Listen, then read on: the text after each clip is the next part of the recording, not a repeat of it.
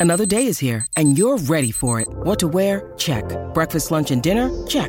Planning for what's next and how to save for it? That's where Bank of America can help. For your financial to dos, Bank of America has experts ready to help get you closer to your goals. Get started at one of our local financial centers or 24-7 in our mobile banking app. Find a location near you at bankofamerica.com slash talk to us. What would you like the power to do? Mobile banking requires downloading the app and is only available for select devices. Message and data rates may apply. Bank of America and a member FDIC. When you need mealtime inspiration, it's worth shopping Kroger, where you'll find over 30,000 mouthwatering choices that excite your inner foodie. And no matter what tasty choice you make, you'll enjoy our everyday low prices, plus extra ways to save, like digital coupons worth over $600 each week. You can also save up to $1 off per gallon at the pump with fuel points. More savings and more inspiring flavors make shopping Kroger worth it every time. Kroger, fresh for everyone. Fuel restrictions apply. Hola, esto es New Books Network en español. Hola, gracias por acompañarnos en un nuevo episodio de la New Books Network en español. Yo soy Candela Marini y hoy vamos a hablar con Amanda Salvioni sobre su libro El silencio de las imágenes, texto e ilustración en la narrativa hispanoamericana del siglo XIX, publicado por Ediciones de la Universidad de Murcia en el 2020. Empecemos presentando a nuestra invitada.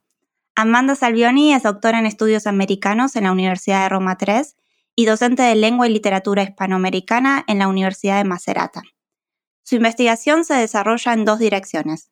Por un lado, la literatura hispanoamericana del periodo colonial y del siglo XIX, y por el otro, las poéticas modernas basadas en la reescritura de la historia, la tradición y el mito. Sobre estos temas ha escrito numerosas publicaciones, entre las que se destaca el libro, y aquí perdonen mi italiano, L'invenzione di un medioevo americano, rappresentazioni moderne del passato coloniale in Argentina, del 2003. Es traductora también de poesía y narrativa hispanoamericana de distintas épocas. Hola Amanda, un gusto tenerte acá y muchas gracias por aceptar nuestra invitación. Hola Candela, muchísimas gracias por la invitación. No, gracias a vos. Antes de adentrarnos en el libro, eh, siempre nos gusta preguntar a nuestros invitados eh, que nos cuenten un poco sobre ellos. Entonces, sí, nos podrías, les podrías contar a los oyentes eh, sobre vos, cómo fue tu formación académica y sobre todo qué te llevó a interesarte eh, por la literatura hispanoamericana. Bueno, cómo no.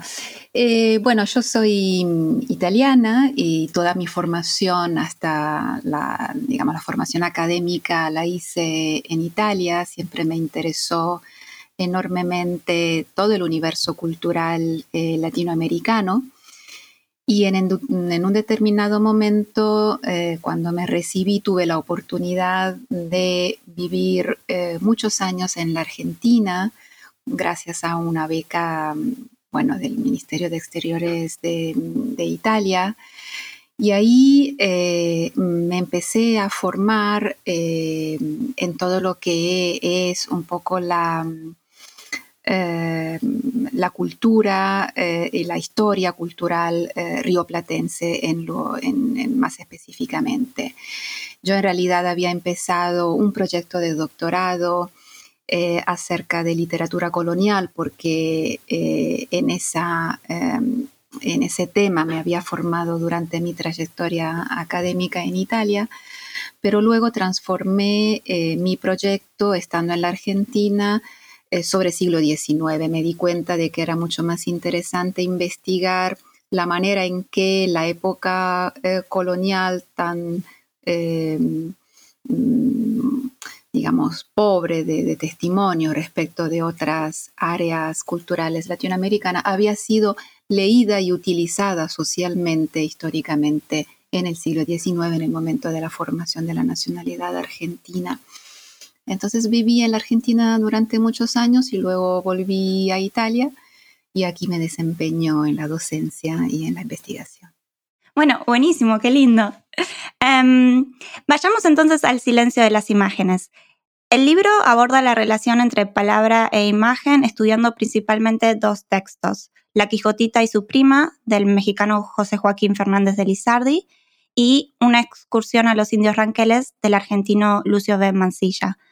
¿Por qué estos textos? ¿Por qué estos autores? Bueno, te cuento, en realidad todo empezó con el libro de Mansilla, con una excursión a los indios ranqueles, porque es un libro que yo siempre consideré realmente una especie de unicum en el corpus literario latinoamericano del siglo XIX y un caso realmente increíblemente interesante para, estudiar. Y, como siempre me pasa, eh, empecé a traducirlo, a traducirlo al italiano. Yo estoy convencida de que la traducción es eh, la forma más, más perfecta de lectura, ¿no? Cuando realmente eh, quiero entrar, ¿no? Penetrar un poco, incluso en la materialidad del texto, de la palabra del otro, siempre termino por traducir, porque esto me ayuda mucho. Y, obtuve también la posibilidad, digamos, de, publicar la traducción, entonces me dediqué a eso durante un tiempo bastante largo. Y, en esa ocasión tuve que em, trabajar un poco en establecer el texto original, entonces cotejar las distintas ediciones que Mansilla había publicado en vida, ¿no? del, texto que tiene una historia editorial un poco compleja, con eh, variantes textuales, etc. Bueno, y manejando eh, las primeras ediciones del texto, en particular la edición de 1870, que es la primera edición en volumen, y la edición de 1890, eh, me di cuenta de que esos libros, esos volúmenes traían ilustraciones eh, completamente distintas, ¿no?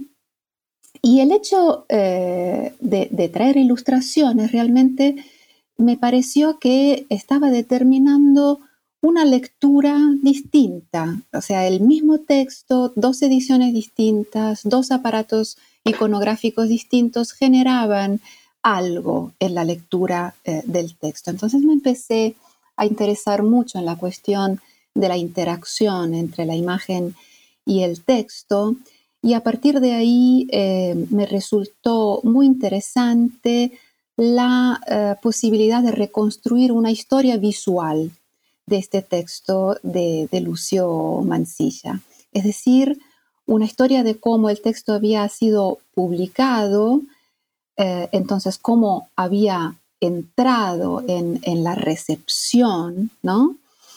Eh, y, me di cuenta de que casi siempre había sido publicado con ilustraciones, incluso después de la muerte de Mansilla, durante todo el siglo XX. Entonces, esta cuestión de la presencia de lo visual, evidentemente, era algo que formaba parte, eh, si no de la génesis del texto, porque no tenemos noticias de que Mansilla haya propiciado la presencia de ilustraciones, pero sí de la recepción de este texto. Es un texto que eh, de alguna forma requirió eh, estar ilustrado, ¿no?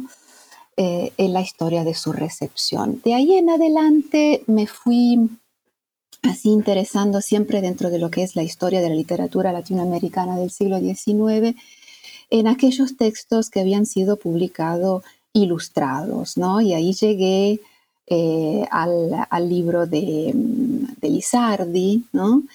Y pude mm, trabajar incluso con estos dos libros tan, tan distantes y tan diferentes entre ellos, también pude trabajar la presencia de la ilustración en el texto narrativo en dos contextos em, extremadamente distantes, casi yo te diría que opuestos en lo que se refiere a la cultura visual. México es un, eh, es un país en donde la, cultura visual está extremadamente desarrollada. Eh, incluso en la época colonial hay una infraestructura tipográfica eh, que permite un gran trabajo de edición de textos ilustrados y la cultura visual tiene eh, y juega un, papel em, eh, muy, muy importante en la definición incluso de la, em, de la identidad nacional eh, mexicana. por ejemplo, a lo largo del siglo XIX, el costumbrismo litográfico y pictórico va de la mano del costumbrismo literario, se desarrollan paralelamente y se alimentan mutuamente. El caso argentino es un caso completamente eh, distinto. Ya se ha dicho eh, muchas veces de que hay una predominancia durante todo el siglo XIX del discurso escrito. Em, seguramente la cultura visual eh, se desarrolla más hacia final del siglo y en lo que se refiere a la conformación de un imaginario nacional, es mucho más presente la elaboración del discurso poético, narrativo y ensayístico, em, y, solo hacia finales del siglo se da una búsqueda em, figurativa, una búsqueda estética eh, que em, determinará, digamos, un, gran trabajo en el campo visual, ¿no? Entonces, dos contextos que funcionan de dos maneras completamente eh, distintas y que dan lugar, evidentemente, a, a, libros muy distintos. Hablando de libros, estoy hablando de, artefactos, ¿no? de objetos em, que tenemos que, eh, que, leer y que estudiar en, cuanto, en tanto en tanto tales, en tantos artefactos eh, materiales. Bueno, esta, esta, materialidad se presenta de dos formas eh, diferentes en estos dos contextos, eh, pero al fin y al cabo me parece mm, interesante llegar a algunas conclusiones en cuanto a, a las similitudes, ¿no? porque, por ejemplo, en el, caso eh, mexicano y en el caso del libro que, estudié, La Quijotita y su prima, es, un libro que trabaja eh, mucho en la cuestión de la visibilidad de un sujeto social, digamos, eh, problemático, ¿no? como es la mujer y su rol en la sociedad. De la misma manera, el libro de Mansilla mm, trabaja en, la cuestión de la visibilidad de otro sujeto social, que es el indígena, que es el pueblo originario, los pueblos originarios, que también son eh, sujetos sociales que, que, vienen con problemas ¿no? Eh, eh, en, lo que se refiere a la Em, a la conformación, digamos, de la, identidad nacional y, a la competencia visual que tiene eh, mm, el habitante urbano argentino de fines del siglo con respecto a lo que son efectivamente los, pueblos originarios. Entonces, mm, quizás el punto de contacto entre estos dos libros tan distintos y tan distantes sea eso, ¿no? Cómo la ilustración trabaja en visibilizar áreas de la sociedad eh, que están, que permanecen ocultas o marginadas por distintos motivos. Y ahora me da curiosidad, ¿la traducción italiana de Una excursión a los indios ranqueles lleva imágenes?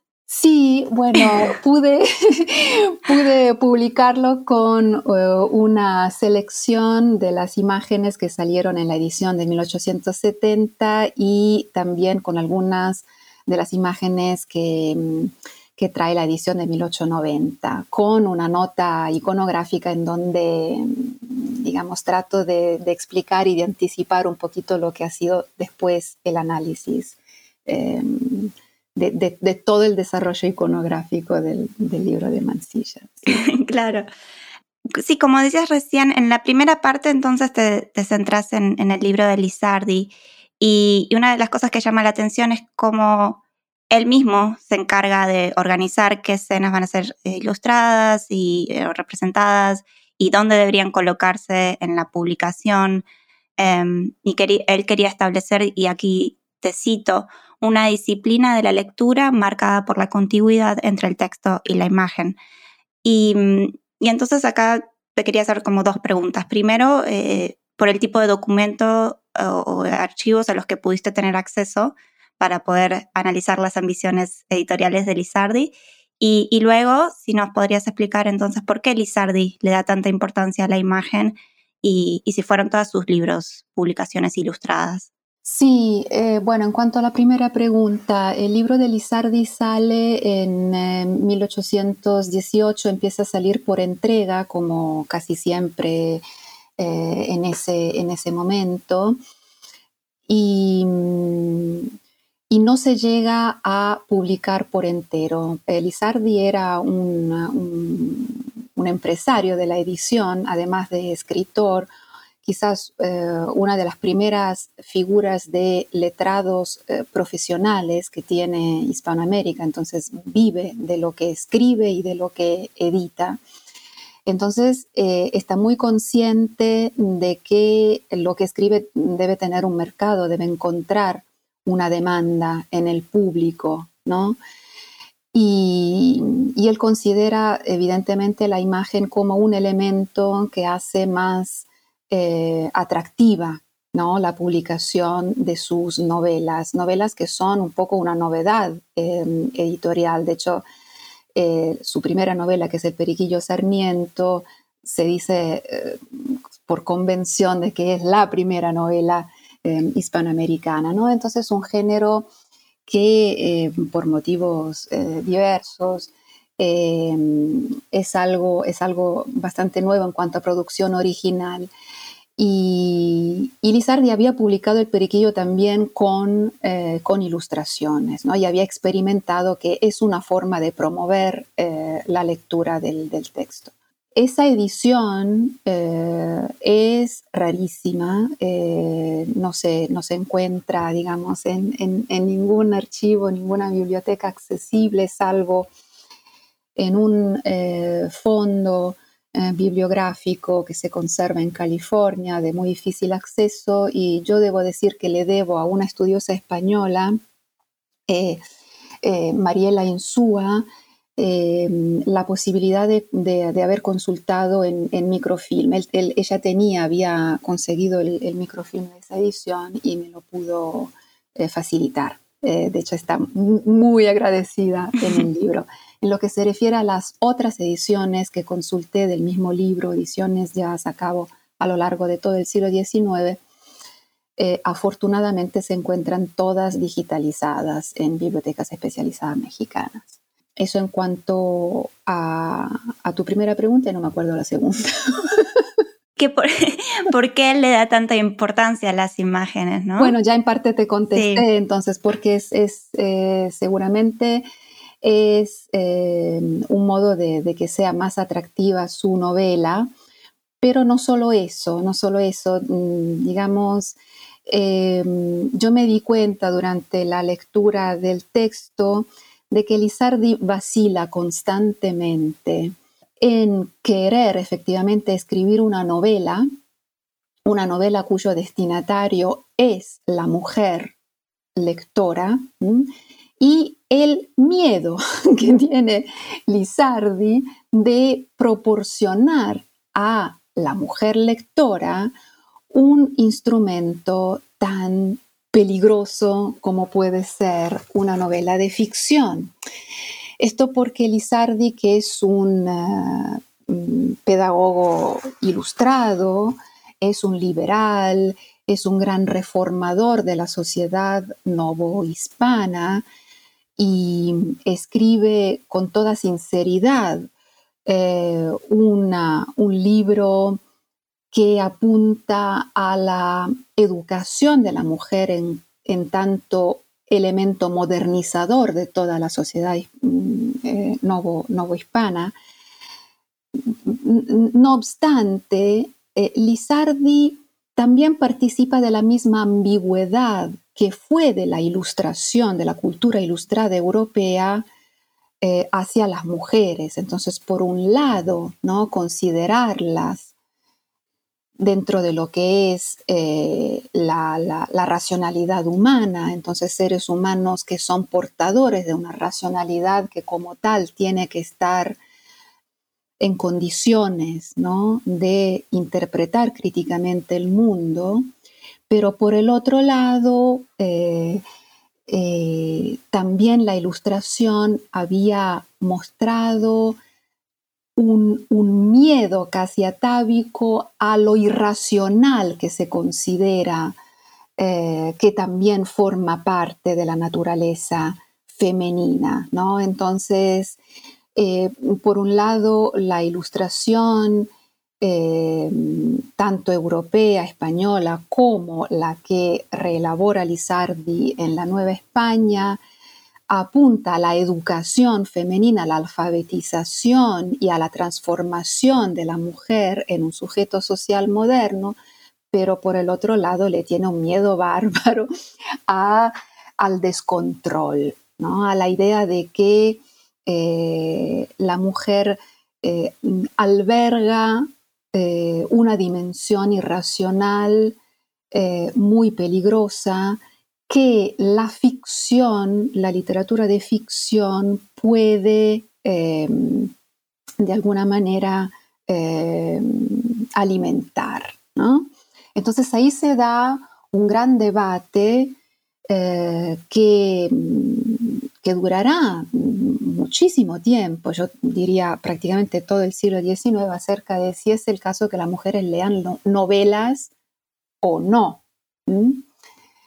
Entonces él escribe La Quijotita y su prima, que es, un, que es una novela prudente, digamos así, una novela que trata de borrar eh, toda la parte Mm, más libre, ¿no? De ficción, toda la posibilidad de identificarse con los personajes, de entrar y sumergirse en la historia, que podía considerarse como un elemento peligroso, ¿no?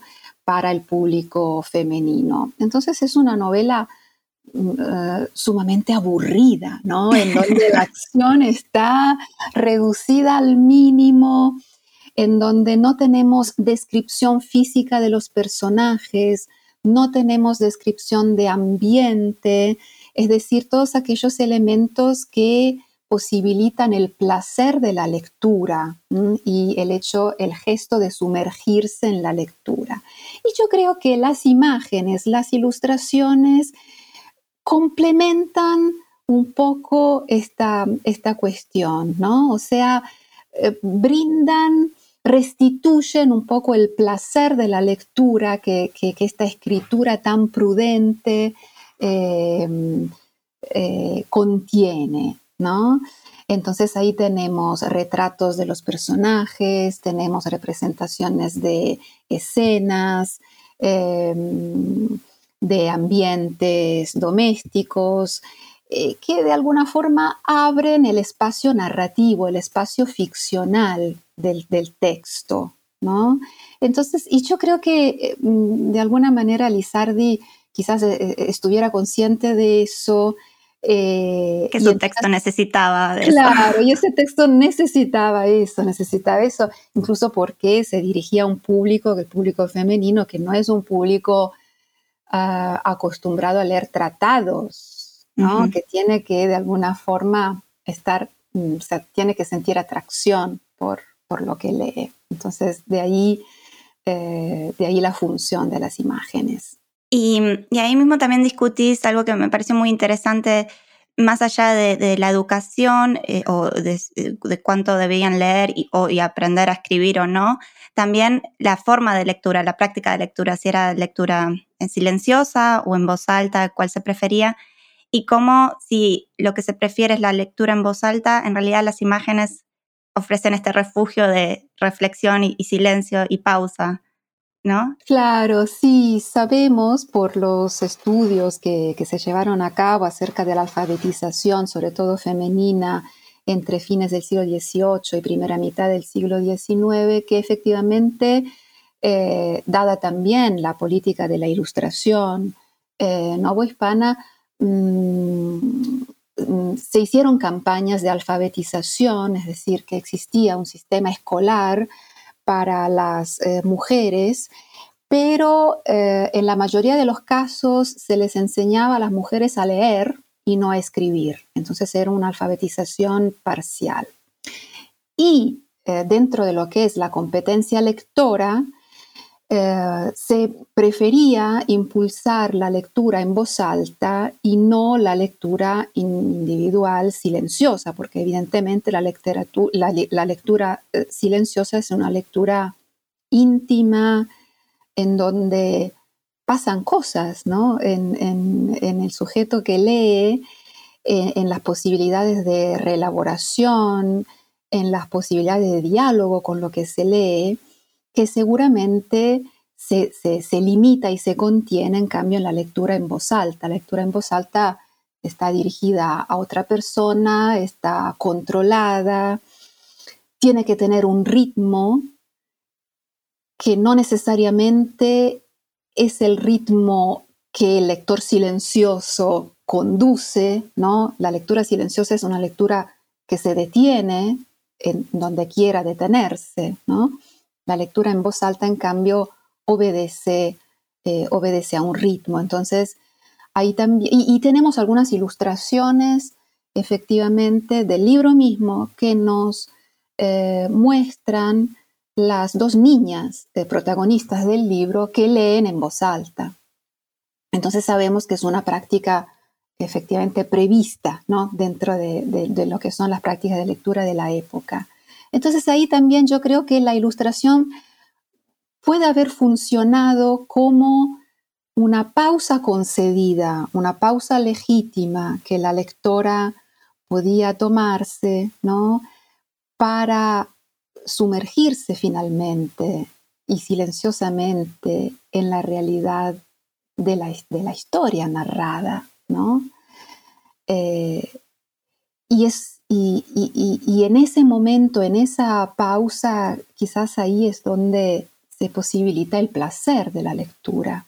Vos explicás también que sí, que las imágenes cumplen diferentes funciones y recién hablábamos del, el poder de atracción ¿no? y de placer y también ahora este momento de reflexión.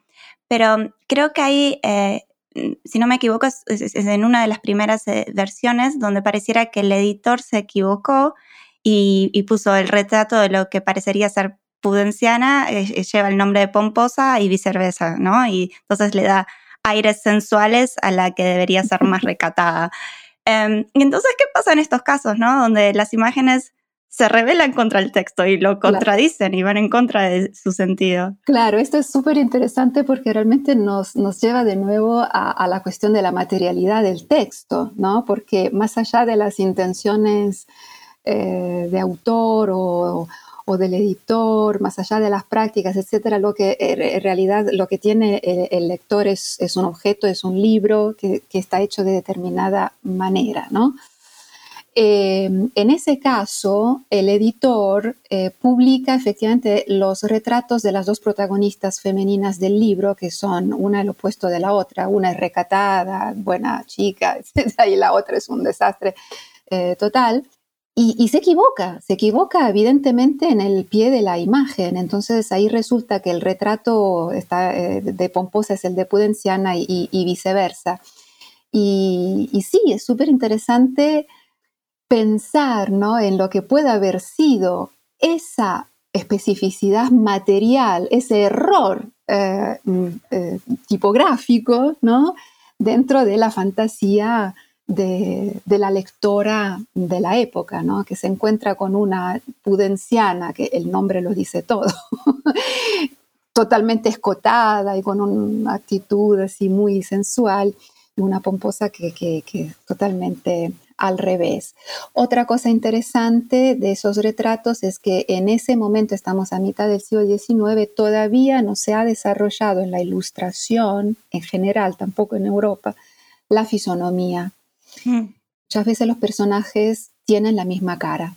Entonces la forma de caracterizarlos es la postura, cómo están vestidos, eh, los, los, gestos y los elementos accesorios, ¿no? Y, ese es el caso del, del retrato intercambiado de, de, Pomposa.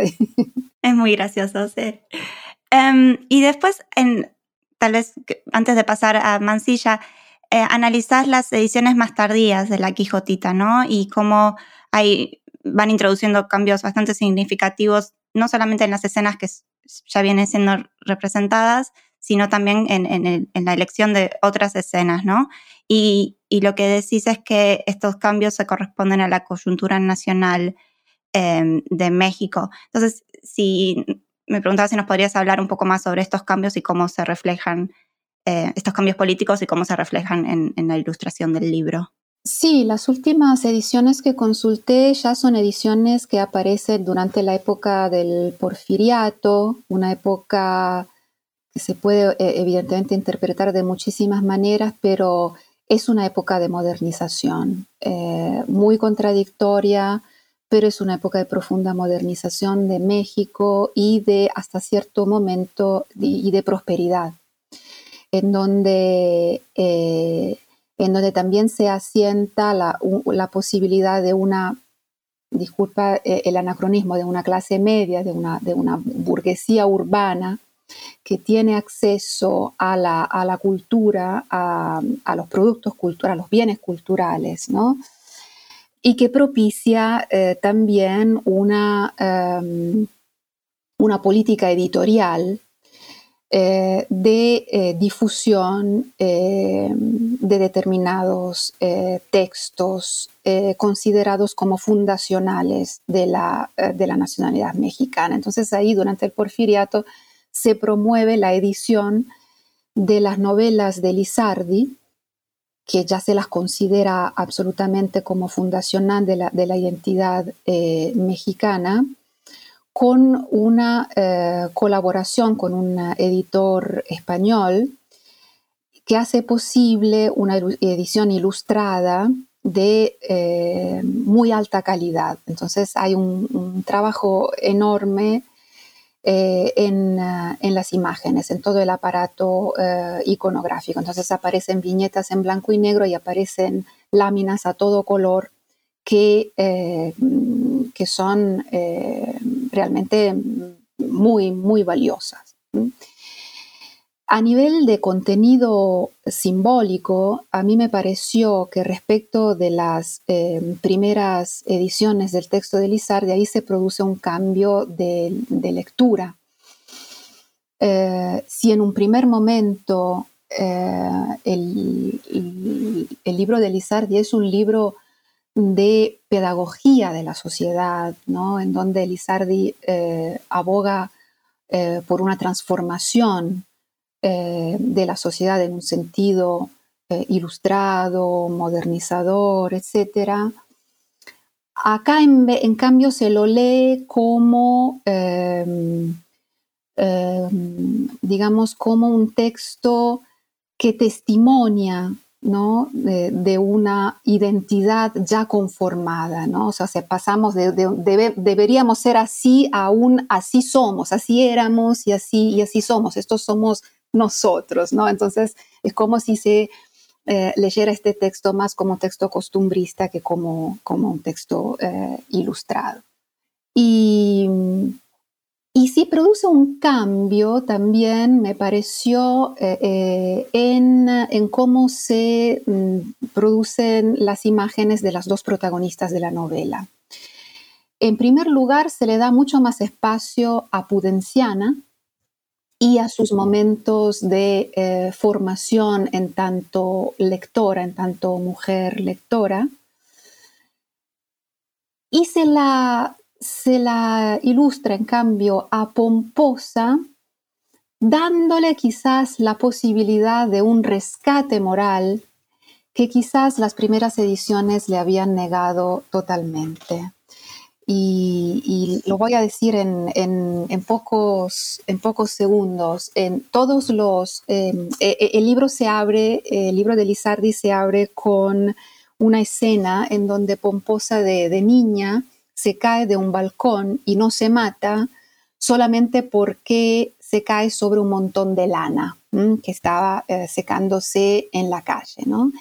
Y nosotros vemos durante todas las ediciones del siglo XIX que eh, esta imagen de la niña que se cae eh, está dibujada de una manera extremadamente dramática.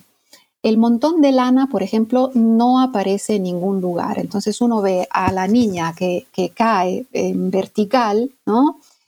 Y lo único que, puede pensar el que mira la imagen es que esa niña se va a morir, o sea, no hay forma de que se pueda salvar. Esa es una imagen sumamente simbólica porque se está hablando de la, de, la caída de Pomposa en cuanto mujer pecadora que efectivamente a final del libro muere de sífilis y no tiene ninguna posibilidad de redención, ¿no?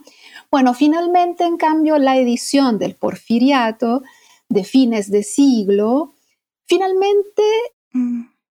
cuando ilustra este, este episodio, hace aparecer ese montón de lana, ¿no? Entonces ahí el que mira la imagen ya sabe que esa niña se va a salvar, ¿no?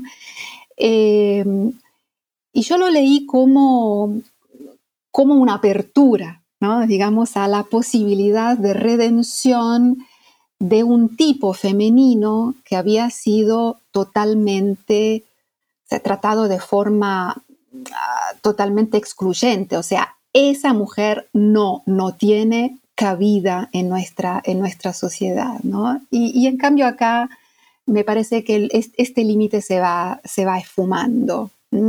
Y por el otro lado se va dando espacio a, Pudenciana en cuanto eh, niña lectora y también escritora. Se la ve en una imagen escribiendo, ¿no? que es un acto ya de por sí bastante eh, revolucionario. Entonces, algo va cambiando, algo va cambiando en la posición de la mujer en la sociedad mexicana y en la recepción de este libro. Sí, es fascinante cómo esos cambios tan sutiles de está la lana presente o no, eh, cambia totalmente la percepción de la escena y el lugar, de la mujer. Claro, porque con la presencia de las imágenes em, no, son, no somos solamente, o sea, no accedemos al mensaje solamente con la lectura, sino también con la mirada. Y son dos tipos de accesos completamente distintos que liberan eh, significados y connotaciones completamente distintas y que pueden incluso estar en contradicción mm. una, una con la otra. Pasemos entonces al, libro de Mansilla. Este es un texto completamente diferente, em, que si decías que el otro es un texto aburrido, este es completamente lo contrario, ¿no? Como que fue un, texto muy exitoso, primero salió en folletines y, hizo una lectura atrapante, ¿no? Em, pero, sin embargo, sí, siempre salió ilustrado y tiene esta relación eh, conflictiva con las imágenes. Tal vez podrías empezar em, hablando un poco sobre todos los, desafíos que este libro presenta respecto, o es muy general la pregunta, sí. bueno, eh, digamos que se ha, dicho, este es un texto eh, que, ha, tardado bastante en, entrar en el canon, ¿no? de la literatura argentina. Fue leído muchísimo, pero tardó en entrar en el, canon. Siempre se lo consideró a Mansilla como un excéntrico total, ¿no? Acordémonos de, Ricardo Rojas y de su juicio tan tajante en contra de Mansilla. Pero en el siglo, en el siglo XX se ha convertido un poco en, el centro de unas eh, lecturas eh, totalmente innovadoras y, y, eh, revolucionarias de lo, de, lo que, de lo que es el canon, incluso del siglo XIX. Y se ha dicho que este es el, único libro en donde emerge la voz em, de los indígenas, ¿no? la voz del otro. Y, creo que, efectivamente es así, es así. O sea, tiene una parte totalmente em, subversiva este libro porque acoge en su interior voces, ¿no? Por más que el yo que narra es un ego impresionante, porque totalmente, bueno, a pesar del ego, ¿no? Del narrador, efectivamente se da el caso de que también se oyen otras voces, ¿no? Y David Viñas dijo que este es el motivo por el cual este texto fue un texto banalizado durante mucho tiempo, ¿no? Se lo banalizó justamente para acallar esas voces que efectivamente eh, disonantes, ¿no? Que emergen en el texto. Y cuando Viñas dice se lo banalizó, se refiere al hecho de que este texto salió adaptado para la infancia y para el público juvenil e ilustrado, ¿no? Mm. Entonces, es interesante esta cuestión de cómo las imágenes eh, pueden efectivamente banalizar en un determinado momento, en un determinado contexto histórico de Argentina, pueden banalizar un mensaje subversivo, ¿no? O todo lo contrario. Pueden hacer que, que estos sujetos marginados y marginales no solamente sean oídos, sino que también sean vistos. ¿no? Y esto depende, depende muchísimo del contexto de la edición, ¿no? que es también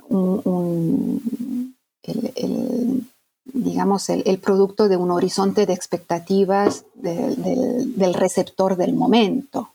Entonces, son tantas las ediciones ilustradas de este texto y son tantos los significados que las ilustraciones van produciendo en las ediciones del texto. Y mm, al principio de nuestra conversación nombrabas, ¿no? Como eh, la tradición ilustrada argentina no, se compara, ¿no? Al caso mexicano, ¿no? Y, más allá de, esta, mm, em, sí, de, que el libro sale en un momento en que recién están empezando a desarrollarse eh, este mundo ilustrado, el libro también trata sobre un tema que em, famosamente ha sido representado de manera más bien mitológica y errónea, ¿no? Que aproximaciones más eh, cercanas a, sí, a las vivencias de los, quienes lo habitaban, ¿no? Em, de hecho, abrís la sección con una cita de Mansilla que dice, los que han hecho la pintura de la pampa, suponiéndola en toda su inmensidad una vasta llanura, ¿en qué errores descriptivos han incurrido? Em, y aquí creo que está dialogando, vos lo pones eh, directamente con Sarmiento, ¿no? Em, y entonces me preguntaba cómo, cómo soluciona al, tener que representar o, incluir imágenes sobre estos lugares y sobre los habitantes de estos lugares eh, para los que la mirada criolla no tiene referentes, ¿cómo se solucionan esta falta de referentes? Claro. Eh, mira, te lo, te lo digo así, ¿no? Muy, muy de simple. La primera edición, que es de 1870, es una edición eh, que se lleva a cabo a fines de, ese año, que es el año en donde eh, Mansilla iba publicando en el diario La Tribuna ¿no? las entregas. ¿no? Entonces, el público había leído ya la historia en el diario y ha tenido tanto, tanto éxito que se publica el volumen, que es un instant book, diríamos hoy, o sea, hmm. se hace muy a las apuradas. En ese momento, la solución que se encuentra para que el libro tenga imágenes es la de utilizar fotografías etnográficas que están a la base de los grabados. O sea, se publican unos grabados que están hechos sobre la base de fotografías, fotografías etnográficas, fotografías de indígenas que no tienen nada que ver con los ranqueles, pero al fin, digamos que se busca la solución en un ámbito, que es el de la fotografía, que en ese momento se relaciona con la verdad del conocimiento científico, ¿no? directo, inmediato de la realidad. Y en ese momento el libro se lo lee como una especie de reportaje. Ese libro no se lo lee en ese momento como una narrativa de, autoficcional, como diríamos hoy, ¿no? Es un reportaje, entonces necesita imágenes de verdad, mm. entre comillas. Con el tiempo, bueno, ¿qué pasa? Inmediatamente después se produce eh, la, última campaña al desierto, el exterminio eh, de los pueblos originarios, la muerte de los protagonistas del libro de Mansilla, o sea que eh, en los años que separan la primera edición a la edición del 90 pasa de todo respecto de, de referente extratextual, ¿no? Y entonces en esa otra edición, la que aparece después de la conquista del desierto, empieza un trabajo de, eh, eh, en lo relativo a las imágenes, más de fantasía. Hmm. Por más de que el ilustrador también recurre a fotografías etnográficas, las retoca y las reelaboras de una forma totalmente eh, fantasiosa. Y decide, y decide, además de los retratos, representar unas escenas, acciones. Y ahí eh, es donde aparece el paisaje, la pampa, y ahí es donde el pintor trabaja totalmente de, fantasía, ¿no? Entonces, ahí se da un proceso que va a seguir de la misma forma en donde cuanto más nos alejamos del momento ¿no? y, de, la referencia histórica extratextual concreta, cuanto más las imágenes se convierten en reelaboraciones fantasiosas de los protagonistas y del paisaje. ¿Pero por qué? Porque con el tiempo ese libro se va a leer como una novela y ya no como un reportaje, no como un texto anclado en una realidad histórica extra, extra textual. Y un, punto eh, que me parece fundamental que haces eh, respecto a esto, en un momento decís, cuanto más el indio, y valga el uso de este sustantivo con toda su carga de homogeneización genérica, cuanto más el indio se vuelve mudo, silenciado por la violencia del Estado, tanto más se vuelve visible, icónico, representable en las artes plásticas como en la ilustración editorial. Eh, ¿Podrías contarnos más al respecto de este movimiento? Sí, antes de la conquista del desierto, si bien hubo em, artistas que eh, retrataron a los pueblos originarios, hubo ediciones de álbumes litográficos en donde aparecían eh, indios, ¿sí? En realidad es una producción iconográfica muy pobre. Cuando se produce la conquista del desierto y ya la amenaza del indio concreto, ¿no? que eh, amenaza los asentamientos y las ciudades eh, blancas, eh, esa amenaza se neutraliza, desaparece con el exterminio. Entonces ahí se da la gran eclosión de las imágenes de, indígenas que aparecen en postales, álbumes, publicaciones de todo tipo, efemérides, calendarios, eh, libros, folletos, eh, libros escolares, ¿no? Entonces ahí eh, eclosiona la curiosidad visual, por un lado, hay una demanda, ¿no? De ver a ese indio que ya no nos da miedo, ¿no? Como, como antes. Incluso a los indios se los expone en carne y hueso, ¿verdad? Como sabemos en los museos etnográficos de, Argentina. Mm. Y lo mismo ocurre con, con, las ilustraciones, evidentemente, de este libro, que con el tiempo se hacen cada vez más elaboradas a nivel iconográfico. Es impresionante cómo con el tiempo las imágenes se multiplican, ¿no? Y, se, ilustran escenas que antes no se habían ilustrado nunca. Bueno, hay, todo un trabajo en, la visualidad que crece cuanto más se aleja el indio originario. Cuanto más se acalla, ¿no? esas voces. Sí, es, fascinante eso. Y, al final del libro eh, hablas un poco sobre algunas publicaciones de Stanislao Ceballos, eh, sobre todo un viaje al país de los araucanos. Em, y me preguntaba si, si podías hacer, eh, comentar sobre algunas diferencias y continuidades que encontraste entre las publicaciones ilustradas de Ceballos y la de Mansilla. Sí, Ceballos es un poco la contrapartida de Mansilla, ¿no? Digamos que hace ese, ese viaje, e, él publica una serie de libros acerca de la geografía argentina, ¿no?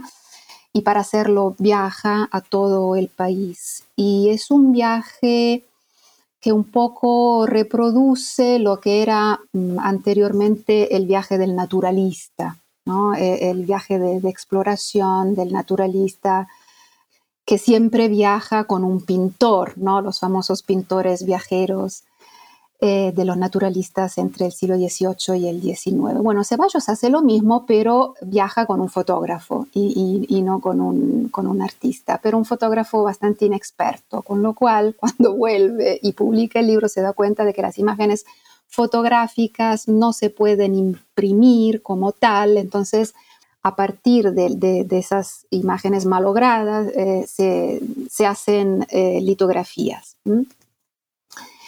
Pero siempre con una, em, eh, con una voluntad, digamos, de ilustración científica. Ahí la, la, inspiración es la ilustración y sigue siendo la ilustración científica porque tiene pretensiones de conocimiento científico ese libro de Ceballos. No así una novela que él publica algunos años eh, después de un viaje al país de los araucanos, eh, que forma parte de una trilogía eh, de mm, etnoficción, podríamos decir, ¿no?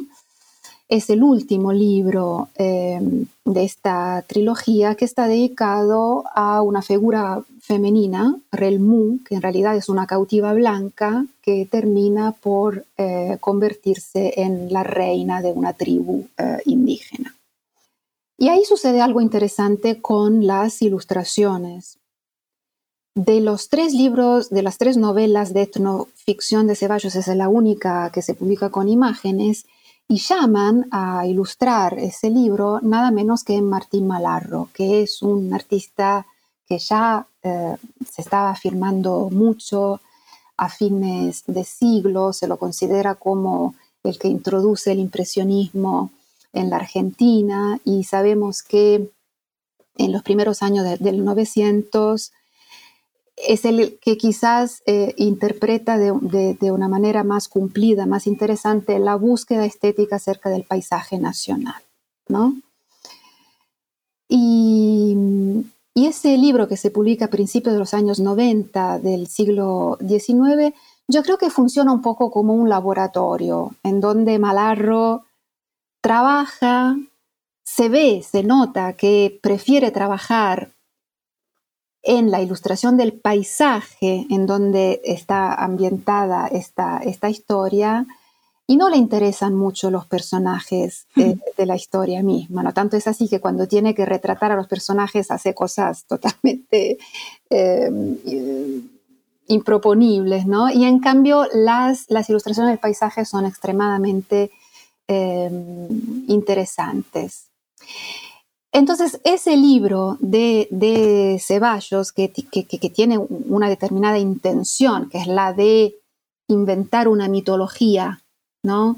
Que para rescatar a esa presencia indígena que ya está neutralizada, bueno, entonces, ¿qué hacemos con ella? Vamos a inventarnos una mitología, algo, algo lindo, ¿no? Que podamos rescatar de toda, de toda esta historia.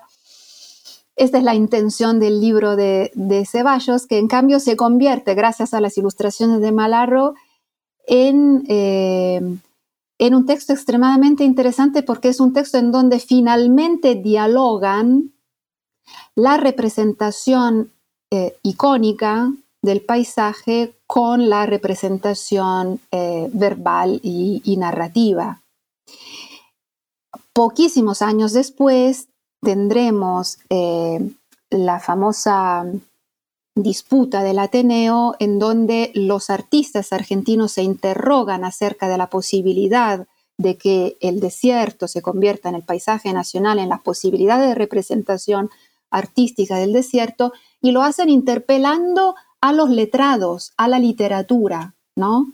Entonces establecen un diálogo entre el campo visual y el campo letrado que los ayuda a elaborar, ¿no?